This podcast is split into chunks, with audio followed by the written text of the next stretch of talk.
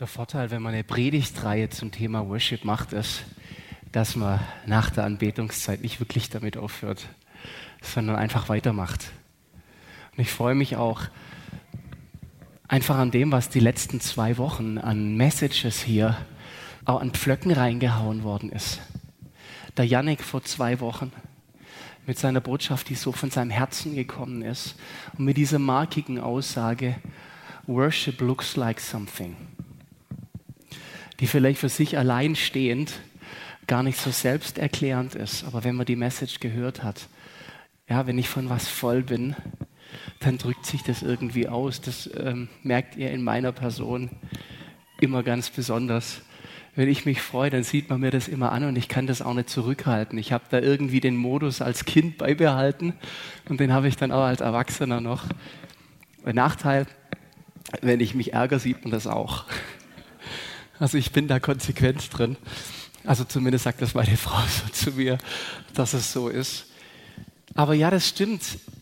Worship looks like something. Dankbarkeit sieht nach was aus. Ich liebe das, meiner Dankbarkeit auch Worte zu verleihen.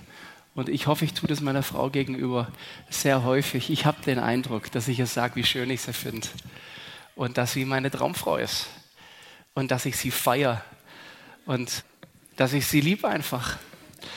Und das gehört für mich dazu und dafür brauche ich nicht eine Rose an der Tanke zu kaufen. Ab und zu mache ich es dennoch.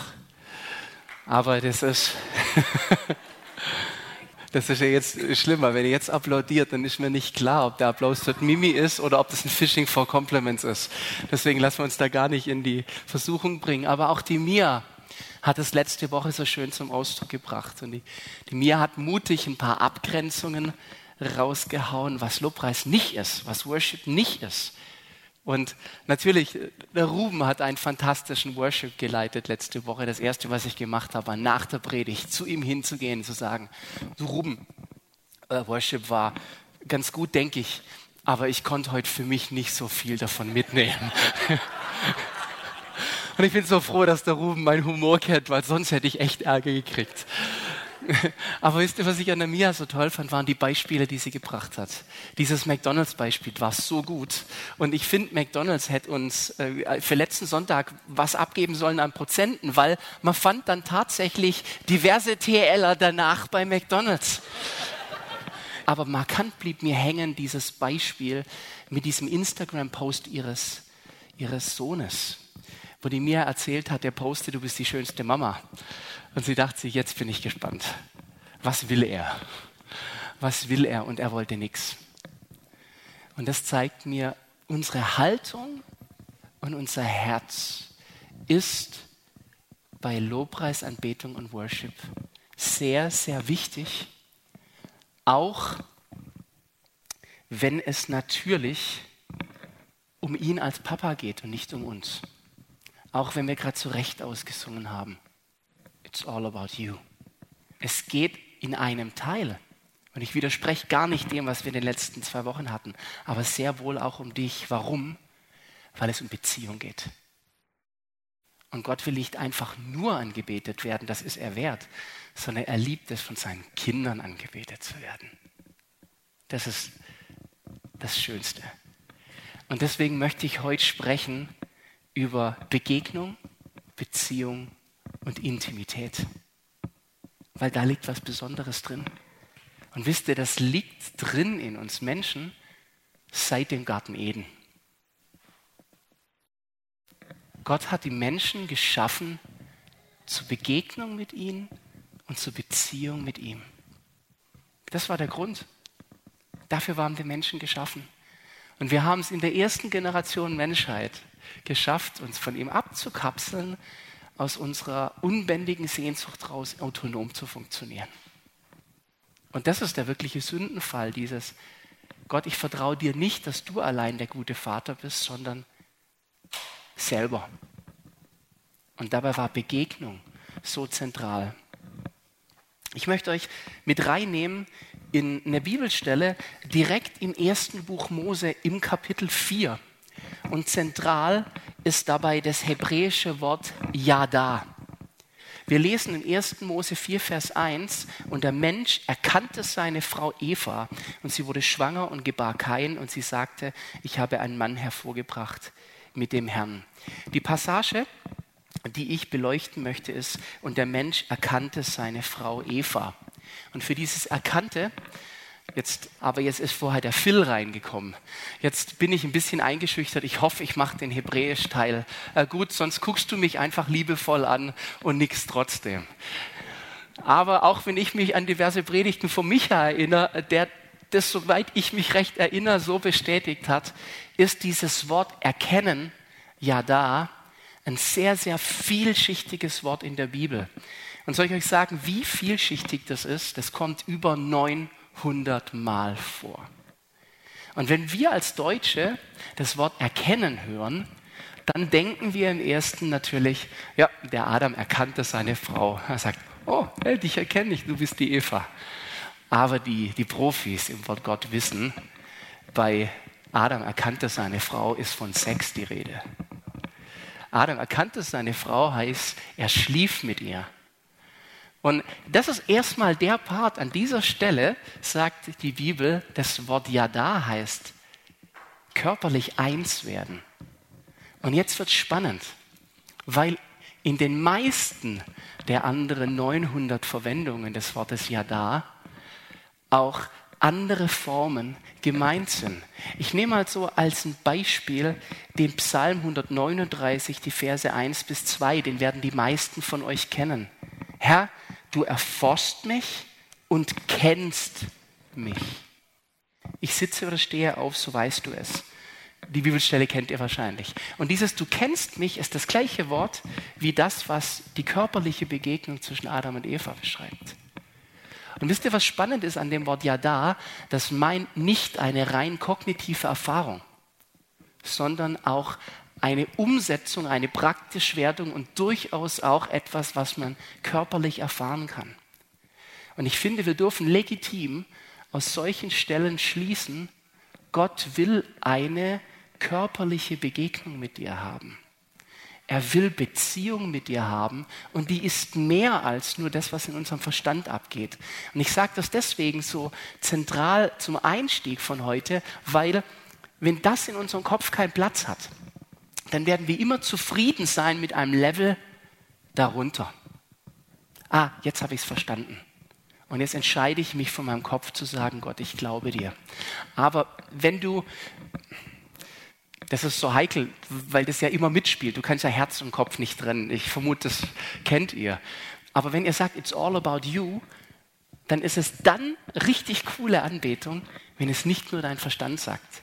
Wenn nicht nur der Sohn von der Mia sagt, du bist die schönste Mama, weil er es strategisch sagt, sondern weil sein Herz sagt, oh Mann, du bist die schönste Mama. Und ich hoffe, das merkt meine Mimi, wenn ich zu ihr sage, du bist meine Traumfrau. Weil das nicht nur vom Kopf her ist, sondern ich hoffe vom Herzen. Und versteht ihr, dafür ist wichtig, dass wir zulassen, zu glauben und zu wissen, es gibt mehr mit Gott als nur unser Verstand. Und Glaube ist nicht nur eine Entscheidung des Verstandes, sondern ist auch ein Erkennen des Herzens und damit eine Verbindung, weil ja da immer auch eine ganzheitliche Beteiligung ist. Psalm 89, Vers 15. Glücklich ist das Volk, das den Jubelruf kennt. Herr, im Licht deines Angesichts wandeln sie. Was ist denn damit gemeint? Dass sie den Jubelruf kennen. Ja, ja, ich kenne das, das ist Jubel.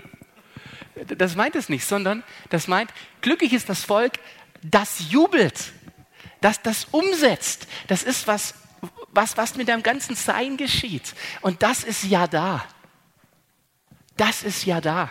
Wenn ihr euch das Wort nicht merken könnt und euch merken wollt, dann denkt einfach an Gott und sagt euch, Gott, du bist ja da so gut, Gott, du bist ja da. Und das ist tatsächlich ein Trick im Worship, weil es macht einen Unterschied, ob Gott weit weg ist oder ob, wie wir vorher im Gebet zusammen hatten, Gott thront über dem Lobpreis seines Volkes. Das heißt, er ist mittendrin.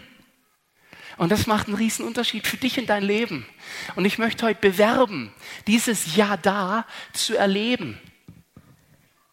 Also Erfahrung, und da bin ich tief sicher, ist vom Grundgedanken Gottes hier impliziert, wird von uns jedoch gern ausgeklammert. Und ich finde, das darf, das muss zurück. Und was hält uns denn ab, das zu erfahren? Oft doch, das klingt zu schön, um wahr zu sein.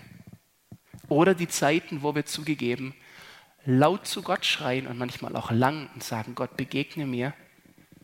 Und wir empfinden es nicht. Und ich bin ganz ehrlich, die kenne ich auch.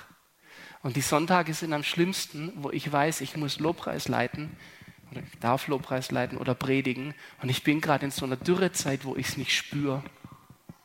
Und da entscheide ich mich von meinem Wissen her. Gott, du bist ja da. Es ist beides, versteht ihr? Aber diese Begegnung ist das Schönste. Und ich habe das nicht immer so geglaubt oder gewusst. Ich bin von meinen Eltern richtig gut im Wort Gottes erzogen worden. Liebenzeller Mission war meine Prägung und da war das Wort Gottes ganz wichtig und Bibelstellen auswendig können. Und ich habe so viel gehört von Gott und kannte so viel auswendig, aber ich war ihm nicht begegnet.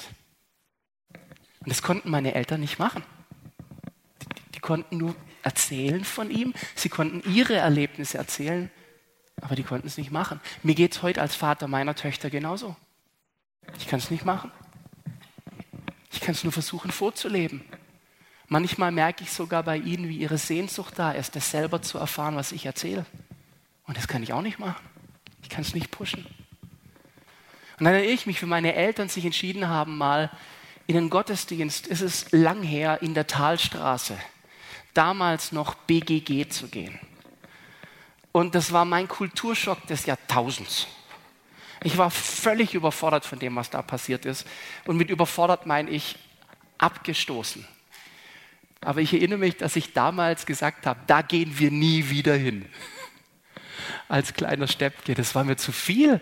Mich hat es überfordert, das laut und tada und die Hände hoch und Musik und da und Schnickschnack und jetzt beten wir und jetzt haben wir einen Eindruck. Oh.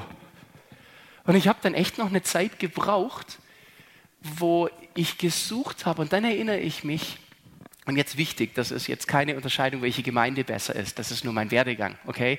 Wie ich das erste Mal einen Gottesdienst in der Speirerkirche als Teenager besucht habe. Und da war ich ausgedörrt genug, um mich dann zu freuen. Ich erinnere mich, der Micha hat damals Bass gespielt mit der John Johnson Band.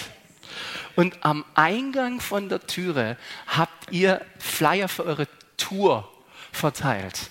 Und wisst ihr was? Mich hat die Musik begeistert, dann diese Kirche, in der alle Leute standen und geklatscht haben und dachte, oh, ich bin bei Sister Act. Und dann, und dann diese Musiker da vorne, die eine Platte draußen hatten. Und ich habe in Stuttgart in der Lerche, wer erinnert sich noch? Ja, oh Mann, hey. Flashback. Da habe ich die CD von Micha in den Regalen gesehen. Und ich dachte, wow, oh, das ist ein großer, das, oh, oh, oh, die CD im Regal. Und dann standen die da und haben selber die Flyer von ihrer Tour verteilt. Und ich habe den immer noch, diesen Flyer. Ich habe den noch. Und wisst ihr, das hat mich so, das war mein Abholen. Spürbarkeit, Lebendigkeit, Echtheit und die Zeit war für mich reif.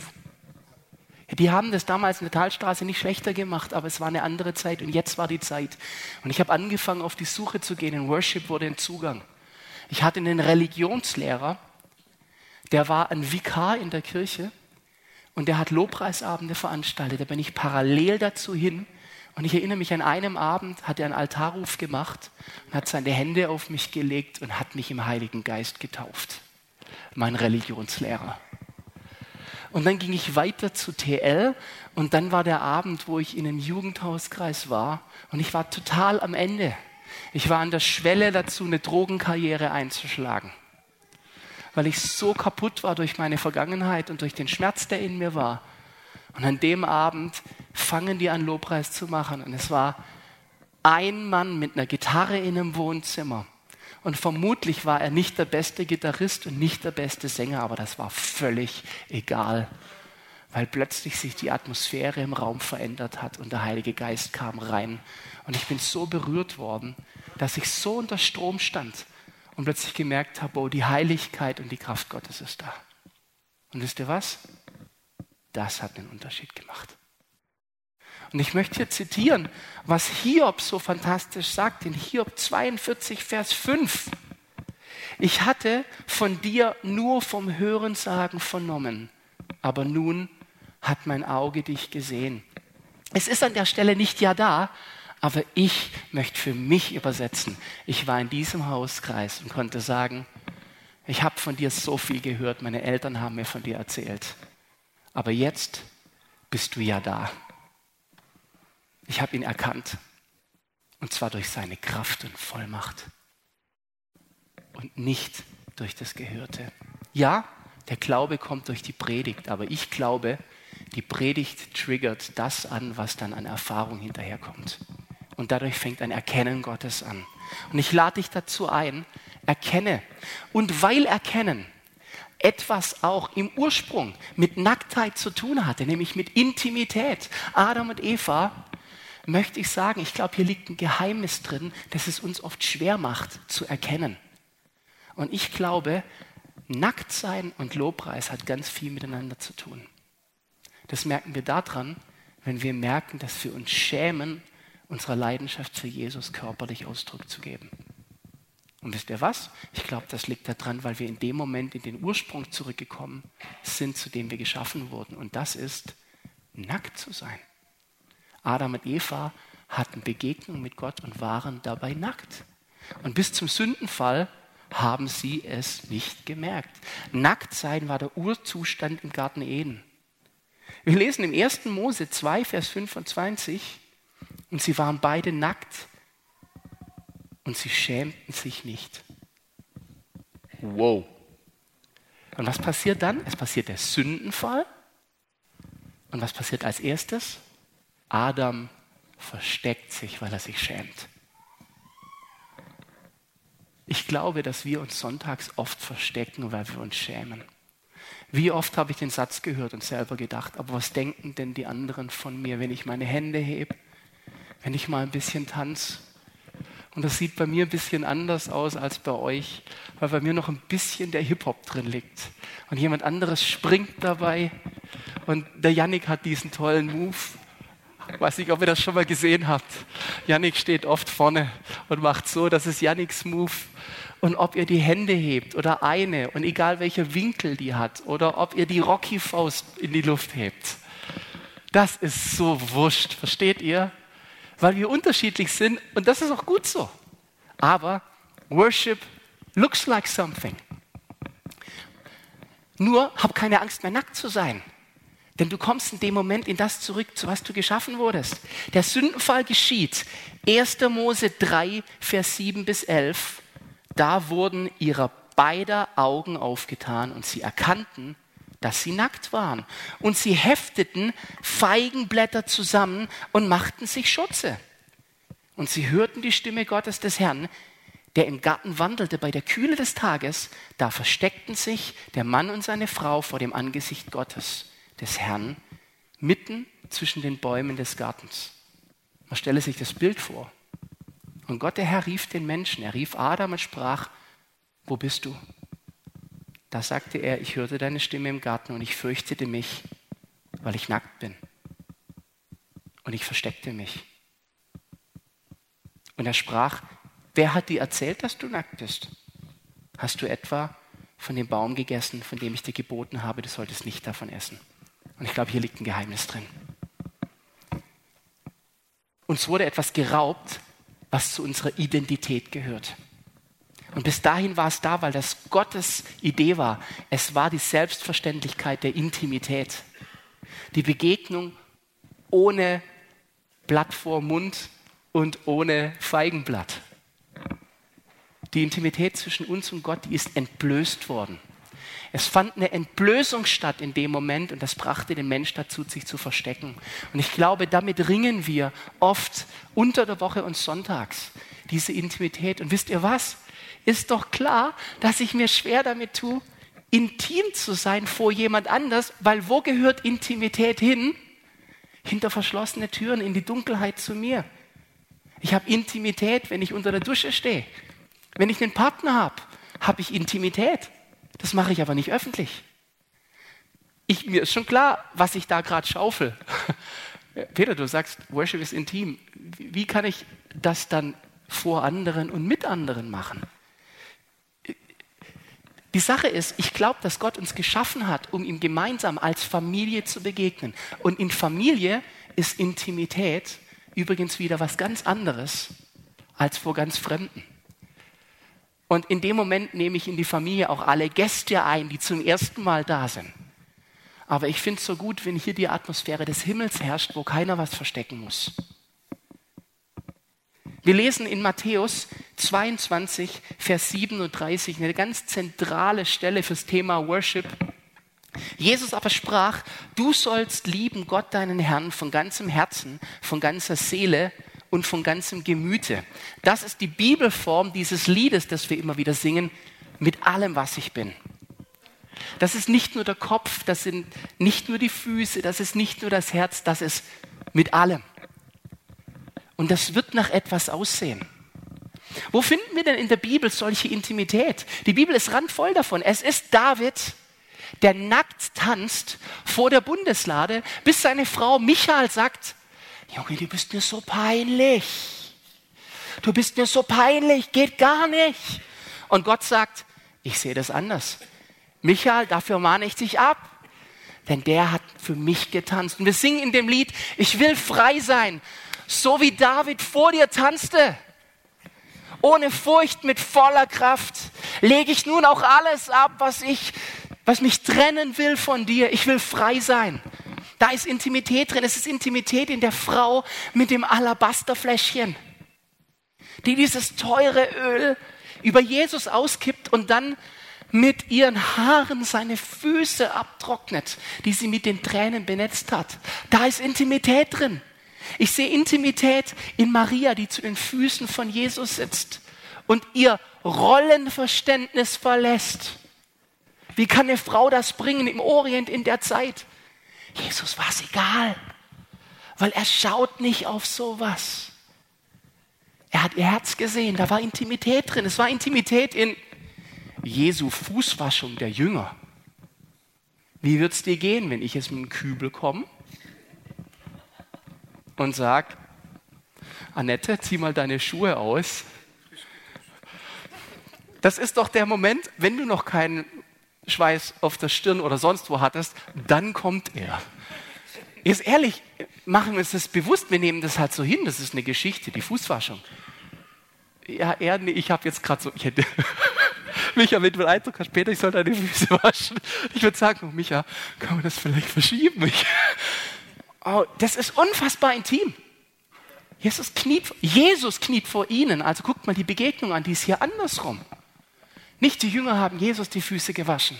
Wow, wow, wow, wow, wow, wow. Thomas und Jesu Mund, Wundmale. Berühr sie. Oh, das ist intim. Wenn ich nur einen blauen Fleck habe, darf den keiner anfassen. Wundmale. Wow der Heilige Geist an Pfingsten, der das Sprachzentrum der Jünger übernimmt, äh, das ist intim. Wer weiß, ob du schon lang die Gabe gekriegt hast, in anderen Zungen und Sprachen zu singen und zu beten. Aber du hast noch nicht getraut, deinen Mund aufzumachen in die Richtung, weil es dir zu intim ist. Weil du die Kontrolle abgibst in dem Moment. Aber wisst ihr, das ist unser Urzustand. Nackt sein ist unser Urzustand. Es kostet nur zugegeben enorm viel Mut. Und warum, wenn ich das kurz als einen Hyperlink aufmachen darf, ist vor allem unter uns Männern das Thema so unfassbar umkämpft. Warum seid mal wieder ihr Ladies uns so unfassbar voraus und macht euch da oft gar keinen Stress mit? Aber wir Männer, wir sind gute deutsche Eichen. Ich stehe und da bin ich. Und dafür gibt es hervorragende Bibelstellen. Wie ein Baum fest verwurzelt am Wasser. So kann ich das auch auslegen, wenn ich will. Darf ich euch was sagen? Ich glaube, es sind auch Prägungen. Wir sind so erzogen, beherrscht zu sein. Und zumindest meine Generation wurde noch erzogen. Jetzt, mein Vater hat es weniger gesagt, aber ich weiß das von Freunden.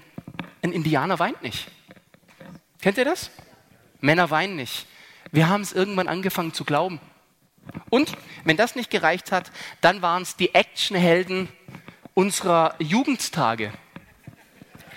Ich bin in den 80ern groß geworden. Die Van Dams, Stallones und die Schwarzeneggers der Zeit, die haben uns gezeigt, wir sind beinharte Kerle. Mein Hauptjob ist, meine Brust rauszudrücken, den ganzen Tag. Und wir sind wortkarg. Wir erledigen den Job, ohne zu jammern. Und wird mir ein Gliedmaß abgeschossen, Pflaster drauf, geht schon. Jetzt, ihr lacht. Ja, was glauben wir denn, was uns prägt? Die Medien prägen uns mega. Und wir Jungs, wir sind, wir sind da ja wirklich, entweder entblöße ich jetzt mich und es wird richtig peinlich für mich oder ein paar von euch nicken heimlich. Ja, nur nach vorne gucken, jetzt dreht sich keiner um kurz. Aber wenn wir im Kino einen Bond-Film gucken, fühlen wir uns beim Rausgehen manchmal fünf Minuten lang danach noch nach ich muss mich schon zusammenreißen, aus dem Kino nicht so rauszugehen. da die Mimi meist mitgeht zu so Sachen, weiß ich, vor wem ich es zurückhalte, weil das jetzt gerade echt gut kommt. Aber ich denke dann so über, I'm the man. Und ich glaube, das macht es uns nicht einfacher. Und die Generation davor, die war nachkriegs- oder kriegsgeprägt von ihren Vätern. Da gab es keine Zeit für Tränen, versteht ihr? Du musstest wieder aufbauen, was kaputt gemacht war. Das hat uns geprägt. Aber wisst ihr was? Es ist trotzdem eine Lüge. Es ist nicht wahr. Es ist nicht wahr. Und ihr Ladies 2020, ihr seht euch doch mittlerweile auch nach den Männern, die mal Gefühle zulassen. Aber wie sollen wir das denn machen, wenn wir total geprägt sind, es nicht zu tun? Und dann im Lobpreis. Ja, Peter, du hast leicht reden. Ich habe nicht leicht reden. Und dann gibt es noch eine zweite Sache, die ich glaube, die mit reinspielt und die uns auf perfide Art und Weise als Männer austrickst.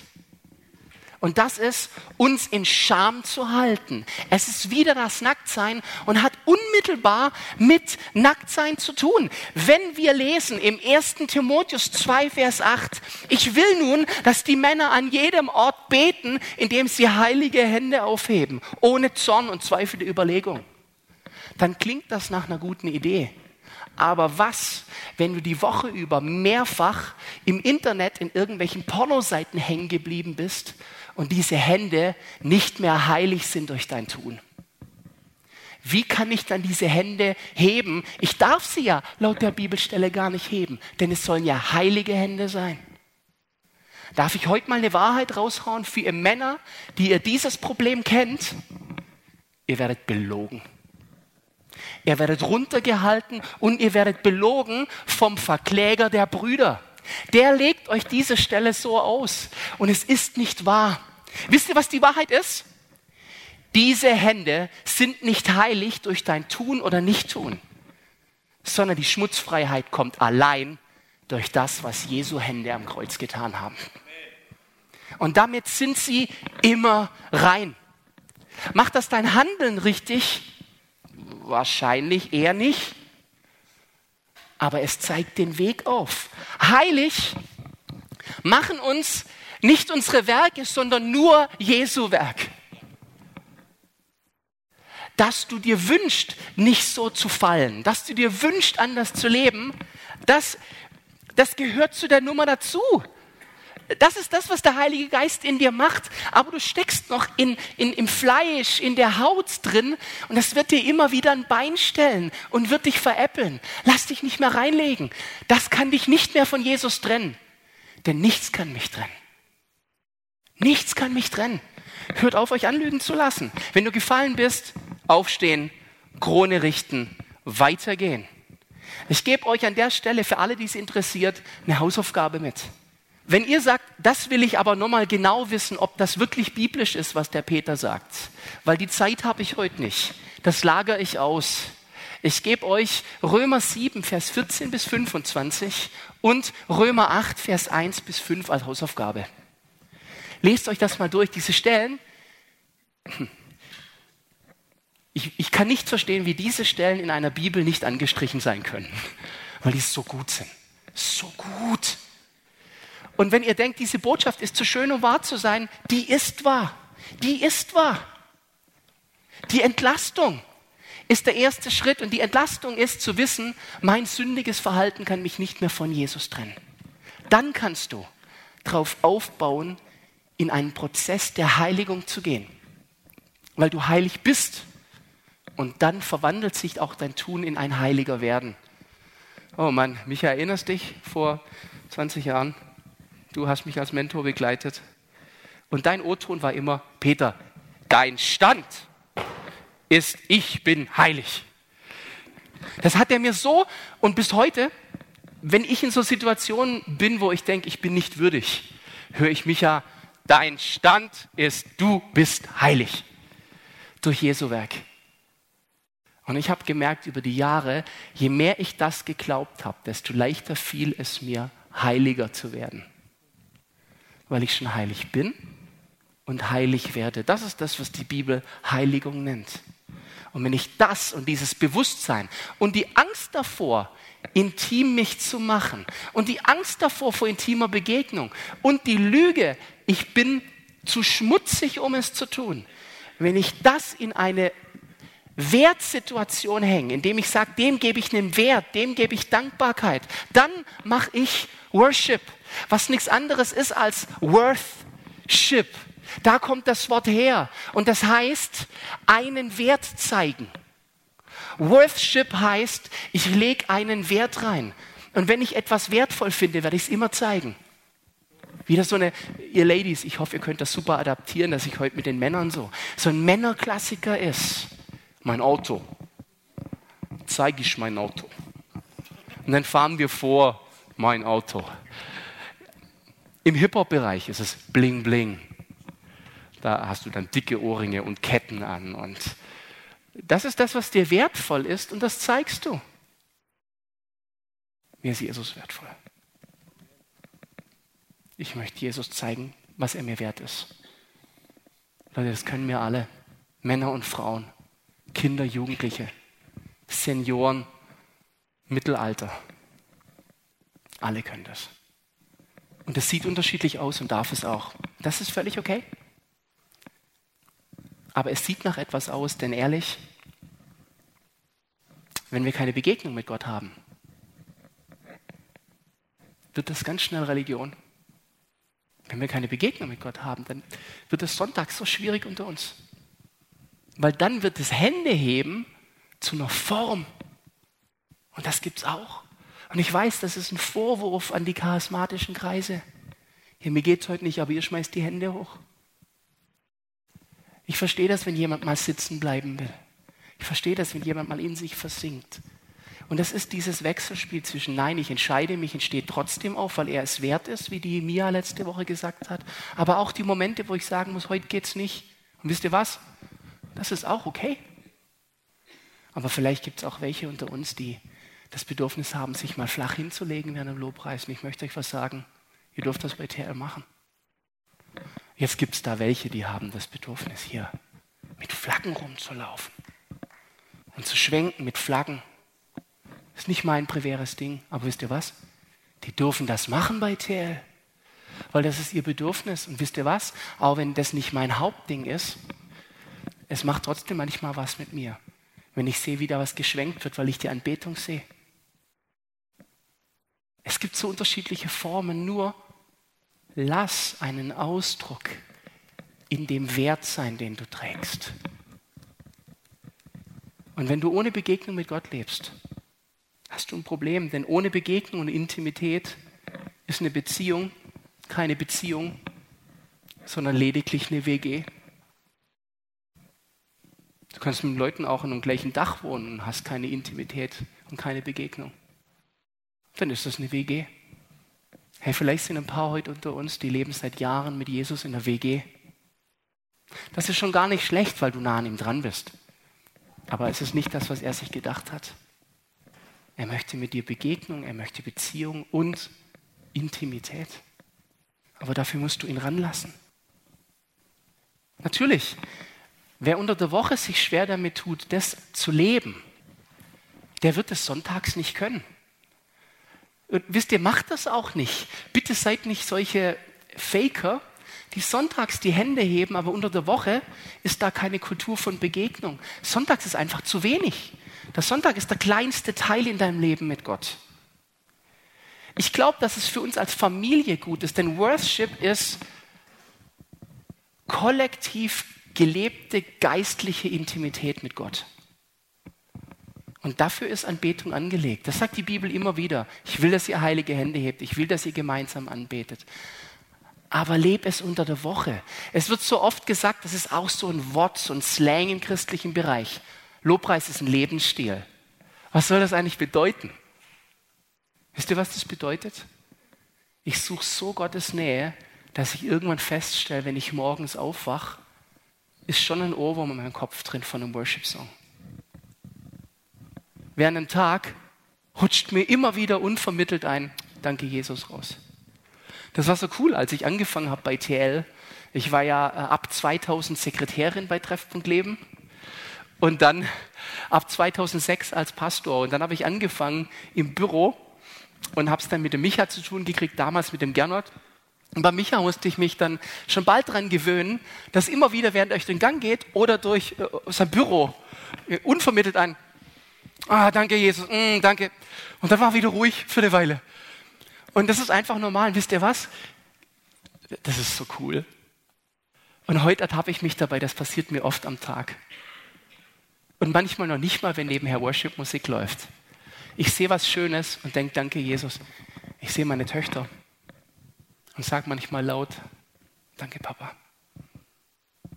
Und dann kommt ein Lebensstil von Lobpreis in dein Leben. Das verändert aber deine ganze Sicht auf die Welt, weil Dankbarkeit und Gott zu ehren verändert sogar deinen normalen Alltag, weil du die Dinge durch eine andere Brille siehst. Und ich glaube, durch die Brille, zu der wir eigentlich geschaffen sind. Und die Begegnung mit Jesus wird unter der Woche viel einfacher. It's all about you. Natürlich geht es bei Worship nur um Gott, aber es geht auch darum, wie ich ihm begegne und in welcher Haltung und in welchem daraus resultierenden Ausdruck weil Gott eben nicht als weit entfernter König von uns verehrt werden will, sondern als Vater im Wohnzimmer, in seinem Thronsaal. Deswegen ist Intimität ein wichtiger Aspekt. Es geht um ihn, Punkt. Aber es geht auch um uns, denn es geht um Begegnung und Beziehung. Er ist es immer wert, aber durch Jesus bin ich jetzt, jetzt nun auch immer wert.